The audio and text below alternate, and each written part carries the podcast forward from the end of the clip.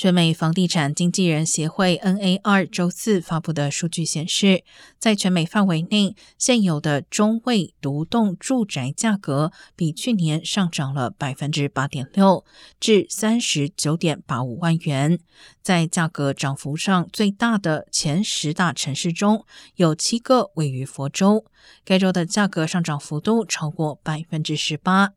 但 N A 二首席经济学家预计，加州房地产市场可能会发生价格下降的情况，主要由于飙升的利率影响购房者负担能力。每月抵押贷款支付数额比疫情前飙升近百分之五十，增加约六百多元。